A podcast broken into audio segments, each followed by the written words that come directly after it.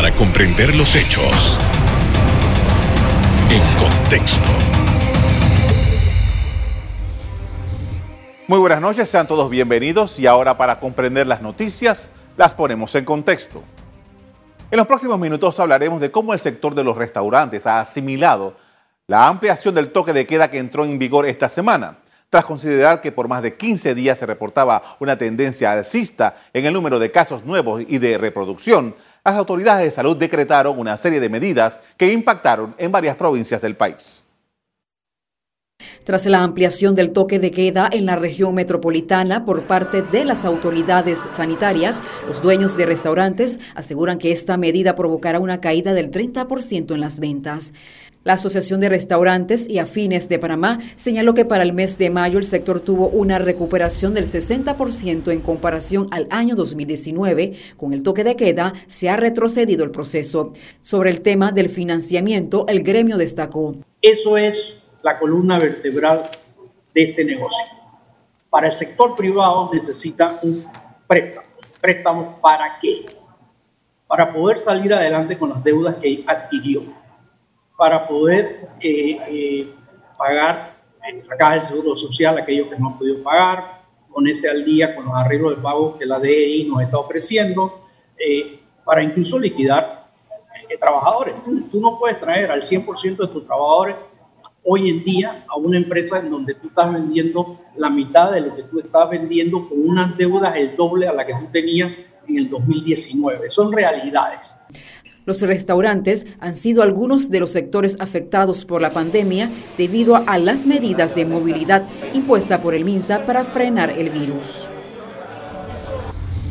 Tras una fuerte arremetida de casos que se dieron a finales del año pasado, el 2021 inició con una cuarentena que duró 15 días. En los meses siguientes, la incidencia de casos sufrió una caída. Luego de esa cuarentena, el gobierno nacional ha usado como medida de control sanitario los horarios de los toques de queda en las noches, algo ha sido, que ha sido objeto de críticas por los dueños de restaurantes y negocios afines. Hagamos un recuento del área metropolitana. En diciembre de 2020, el toque de queda fue de 9 de la noche a 5 de la mañana en enero del 2021 de 8 de la noche a 5 de la mañana. En febrero, una modificación, el toque de queda fue de 10 de la noche a 4 de la mañana. Veamos ahora en marzo, se levanta la cuarentena los fines de semana, cambia la cosa. En abril de 2021, el toque de queda se estableció de 12 de la medianoche a 4 de la mañana. Actualmente, este mes, el toque de queda va de 10 de la noche a 4 de la mañana.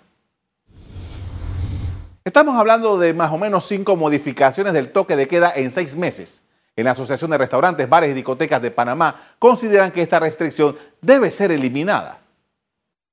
Lo primero que nosotros consideramos que el toque de queda, pues eso se tiene que eh, acabar, ¿no? Se tiene que, pues ya brindar la figura de que el empresario, pues ya no salga tan eh, ahorcado y más el tema de que eh, cómo voy a afrontar las, las deudas, cómo voy a afrontar los compromisos de impuestos donde se está pagando, se está pagando, se está facturando un permiso nocturno de impuestos que realmente eh, nos parece que no, no debería ser así cuando tú has dejado de facturar por más de 13 meses.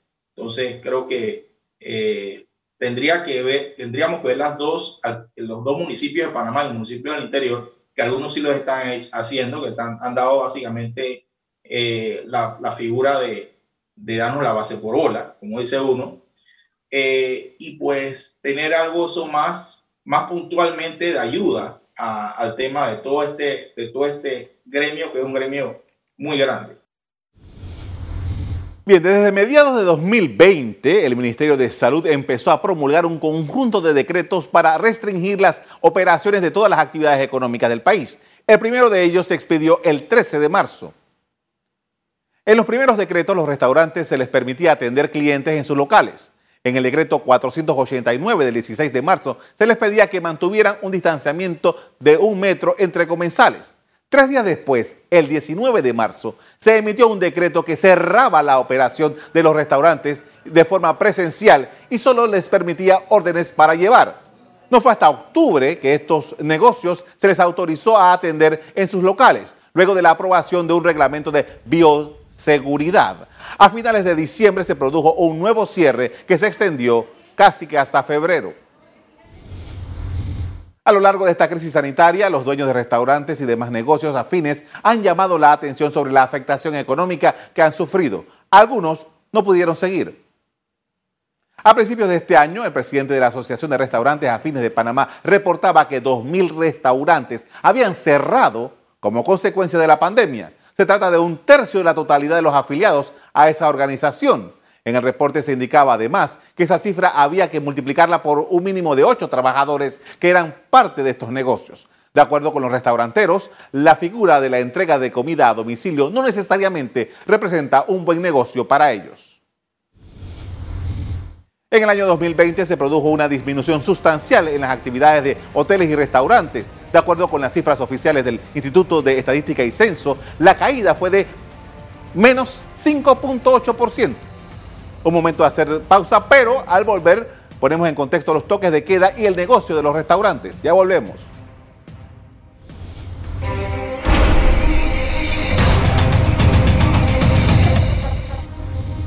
Estamos de regreso y nos acompaña el presidente de la Asociación de Restaurantes y Afines de Panamá, Domingo de Ovaldía, con quien vamos a hablar sobre el tema de los restaurantes. Buenas noches. Buenas noches, ¿cómo estás? Muy bien, gracias. Gracias por haber aceptado nuestra invitación. Don Domingo, nosotros hemos hablado a lo largo de esta pandemia ya varias veces y hemos estado viendo la evolución de este negocio eh, en Panamá. Pero ahora tenemos una realidad, nuevamente retrocedemos en el tema del toque de queda producto de la situación. ¿Cómo lo están eh, absorbiendo ustedes esta situación que arrancó esta semana? Eh, tristemente mal. Eh, habíamos terminado mayo con un 50-70% en ventas, que era bueno porque veníamos subiendo. Teníamos casi 50% de nuestros colaboradores ya ingresados trabajando y habíamos empezado a comprar más a los proveedores agropecuarios y a los pescadores. Con esta medida volvemos a echar para atrás y te explico rápidamente. Las ventas de un restaurante, nosotros iniciamos a las 12 del día. El 90% de los restaurantes arrancan a las 12 del día y su noche era muy buena. Ahora me pusiste de 12 a, a 9, básicamente 8 y media, porque tienes que salir rápido de la gente y se tienen que ir. 8 horas de trabajo. Lo primero que ha pasado es que hemos vuelto otra vez a mandar gente a su casa. Aquellos que pudieron cambiar eh, eh, poner menos horas, lo han hecho y las ventas otra vez han caído. Encima, dejamos de comprar nuevamente al productor nacional eh, insumos eh, por el temor, primero, de que no sabemos cómo se, eh, estamos viendo la venta bajar y queremos una reunión con el gobierno para saber, queremos un norte. Esto, esto nos va a tomar dos semanas, una semana, ¿qué? Hoy recibió el ministro de Salud una nota nuestra para solicitándole una cita. Esperemos que nos la dé, vamos a presionar para hablar de ese tema y hablar del tema también de los operativos que están haciendo, la forma en cómo los hacen. Explíquenos qué es lo que está ocurriendo con esos operativos, señor de Ovaldía. No te copié, perdón. Que, que nos explique qué es lo que está sucediendo con estos operativos. Mira, eh, en los operativos llegan el Ministerio de Trabajo, el de Salud, el de Trabajo, perdón, eh, Comercio, la alcaldía. Eh, mira, ahí falta hasta, hasta los prekinder. El problema es que llegan 15 o 20 personas y entran al restaurante. Ellos deben mandar tres personas al restaurante. Si el restaurante está normal o el bar que tiene su terraza está normal, óyeme, Perfecto, hacen su, inspección y no pasó absolutamente nada. Ah, es un San Pablo lo que encuentran adentro, entonces sí, mete todo el mundo, eh, cierren y hagan todo su operativo. Pero primero los clientes se sienten amenazados porque llega la policía o, o esta policía que viene incluso cubierta y la gente queda toda preocupada, se va, eh, nos empiezan a pedir informes, información que no maneja un gerente nocturno. Entiendan, en la noche están los gerentes nocturnos. La oficina abre de 8 de la mañana a 5 o 6 de la tarde. Entonces, si quiere documentación, pídanla, pero no, nos no, no vayan eh, como avasallándonos, ¿no? Nos sentimos intimidados y por eso a veces hay reacciones negativas del empresario con el operativo. Los operativos son buenos. Y te digo por qué. Porque nuestro negocio, restaurante, se debe al Ministerio de Salud.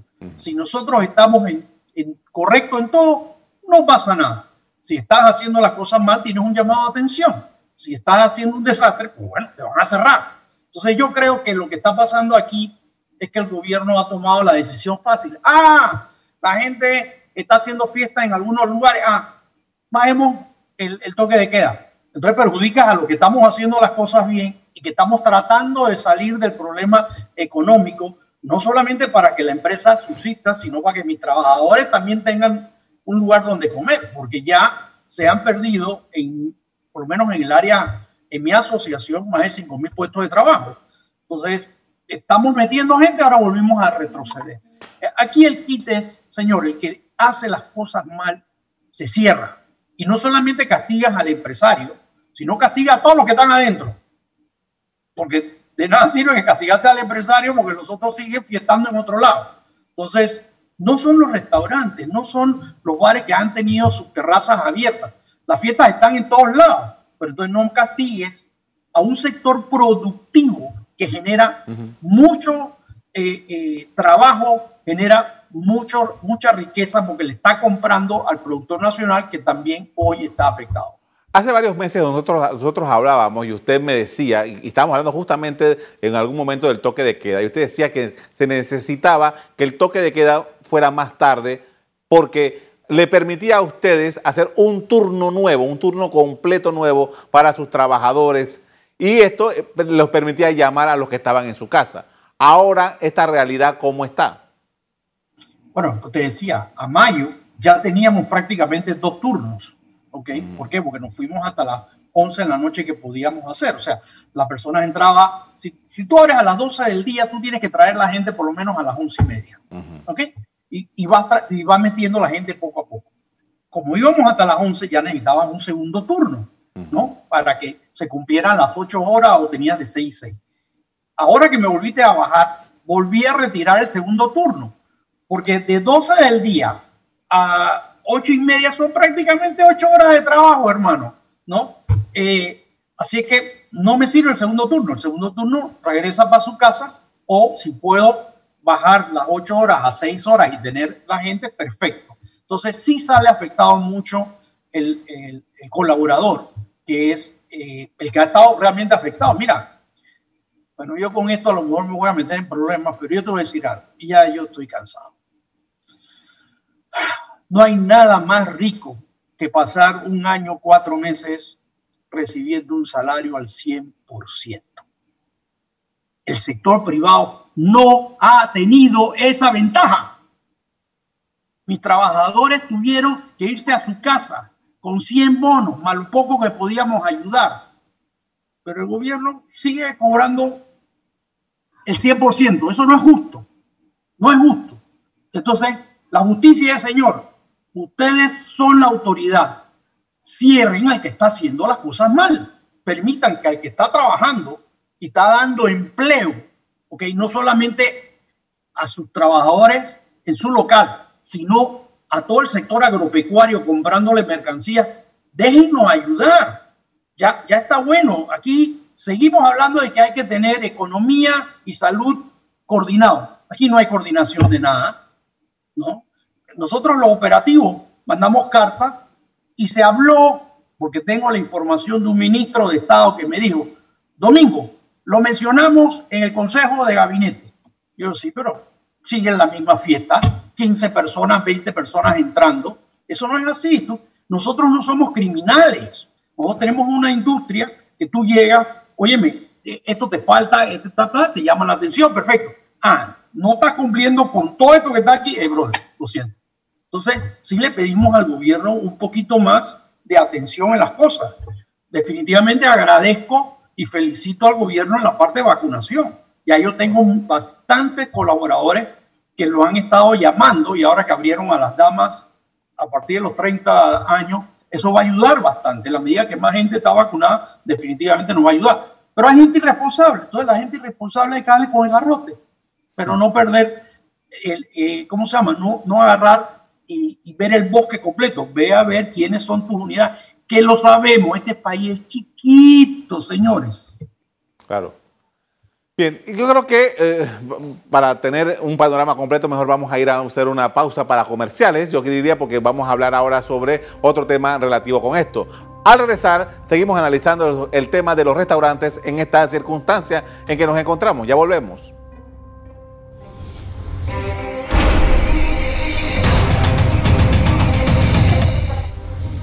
Estamos de regreso y continuamos con el presidente de la Asociación de Restaurantes y Afines de Panamá, Domingo de Valdía, quien nos explica cómo andan estos negocios en estos momentos.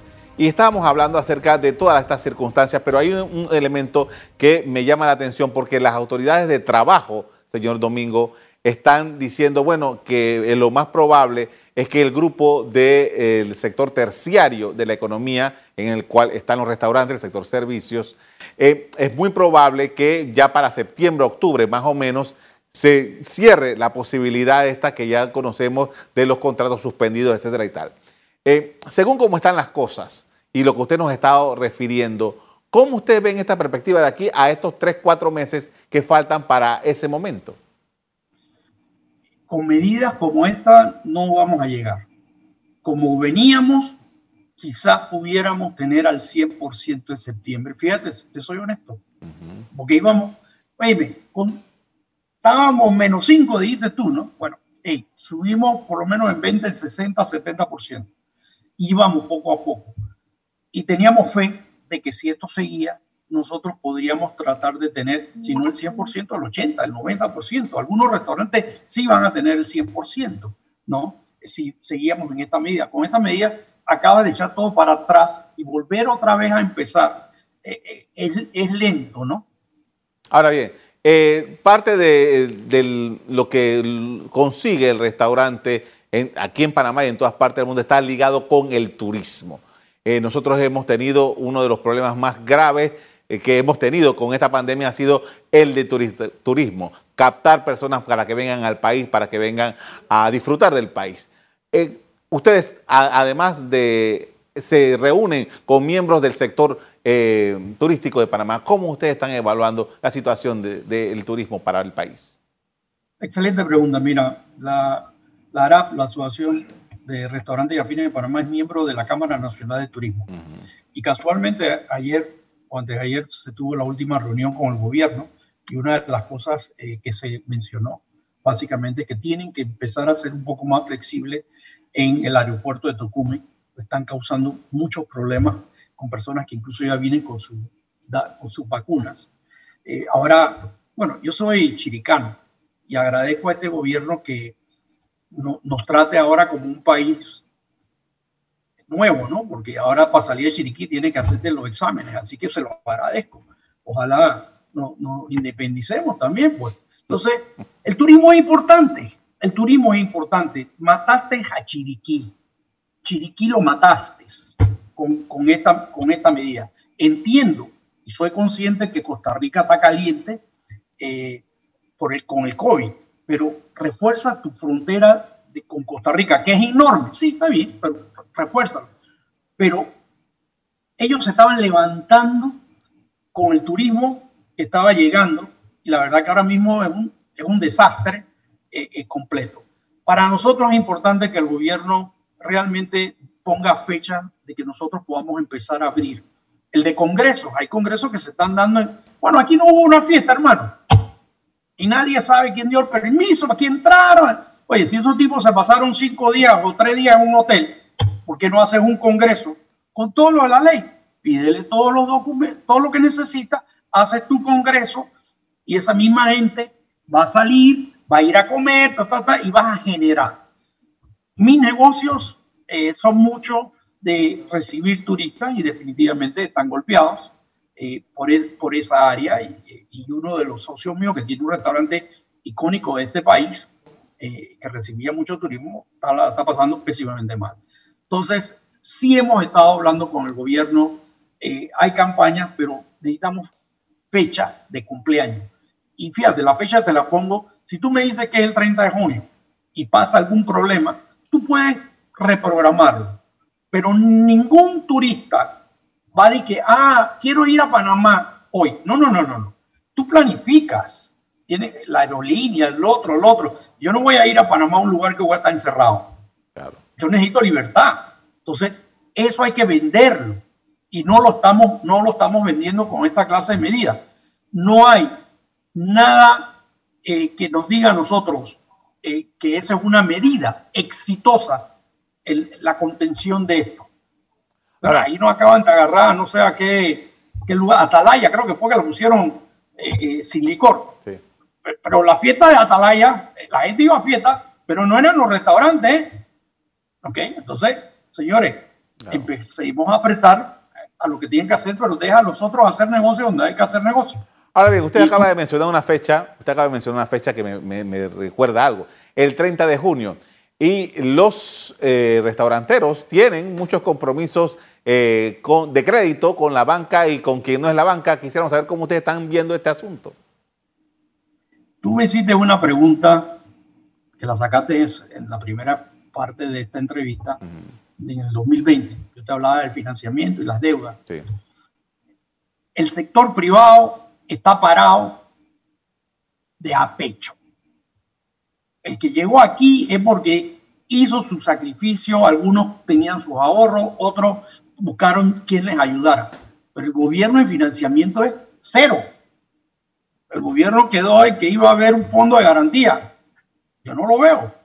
El único que tiene algo de garantía es el micro, microempresario, pero ese no es el que va a levantar la economía, se va a ayudar. Pero el mediano empresario, el pequeño empresario, el mediano empresario y el grande, es un problema conseguir un financiamiento aquí. Si antes era recién la pandemia, ahora es peor, ¿no?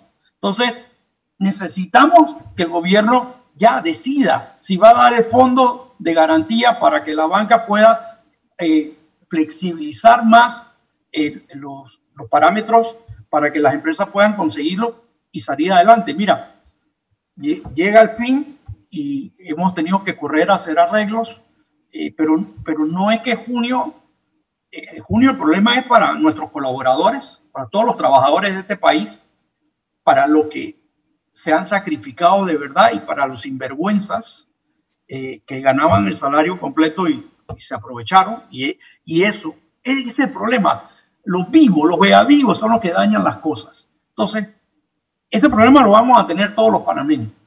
Pero nosotros seguimos con arreglos de pago de todo. ¿Ok? A mí el dueño del, local no me dice que, ah, te bajaron dos horas, yo te bajo proporcionalmente tu, alquiler. A mí la caja de seguro social tampoco me va a decir, te bajo proporcional. Yo tengo que pagar exactamente igual. Mis gastos son exactamente igual, mis compromisos son exactamente igual. ¿Ok? si esto se sigue dando por más tiempo, pues tendré que voltearme y decirle, ¿sabes qué? Olvídate, yo no te puedo seguir pagando el alquiler, volvamos a renegociar, ¿no? Entonces, son las cosas que tiene que ver el gobierno, el impacto que todo esto, esto causa. Eh, yo no, yo no sé, yo sé que no es difícil, que no es fácil para el gobierno, porque esto no estaba escrito en ningún lado, pero creo que si él realmente se sentara a conversar con los gremios afectados. Eh, eh, y, ¿sabes qué? Ya no conversar, hacer. Papeles tenemos de todo, ¿no? Ahora el único que está en una mesa de negociación creo que es el, el grupo 6, que son eh, bares, discotecas, las personas que tienen que ver con la farándula, los que alquilan los equipos, todas esas esa personas. Esa, esa, gente está muerta. Claro. Entonces, que va a abrir pero no hay financiamiento, no hay apoyo, no hay, no hay esto. Eh, eh, es una situación difícil y no podemos seguir eh, abriendo y cerrando. Tenemos que buscar una medida que sea, que vaya consono con la realidad económica de este país. Ah, que hay modelos nuevos, porque ahora todos son genios, ¿no? Es que la economía de Panamá siempre ha sido de servicio y el comercio. Miren, el turismo, el servicio y, el comercio. El que va a levantar el país, señores. Lo otro va a cambiar la rueda de la economía. Pero esa, esa nueva modalidad no es la que va a disparar este país. Aquí el turismo es el que va a ayudar rápidamente a crecer. Eso que pasó ayer en Colón, de gente en la calle diciendo cierra tu negocio, eh, si no te lo cierra, ten cuidado que vienen los muchachos y te roban. Señores, eso no se puede permitir. ¿no? Tenemos que empezar a dar trabajo y, esta medida no ayuda a la, idea del gobierno de continuar nosotros dando eh, mano de obra, eh, trabajadores. Le agradezco mucho por habernos compartido sus criterios frente a este tema esta noche, muy amable. Gracias a ti por pensar en nosotros. Y te felicito por el reportaje. Muchas gracias. Bien, recordemos que en los primeros meses de este año la economía del país se contrajo un 10.6% y el segmento de hoteles y restaurantes está entre los más golpeados. Hasta aquí el programa de hoy. Y tú ya te suscribiste al newsletter de ECO, solo debes acceder a la página www.ecotvpanamá.com. Ingresas, ingresas tu nombre y correo electrónico, das clic a suscribir y listo. Recibirás de lunes a viernes a las 8 de la mañana las noticias que necesitas saber para comenzar el día con el nuevo newsletter de EcoTV. Gracias. Hasta, hasta el lunes.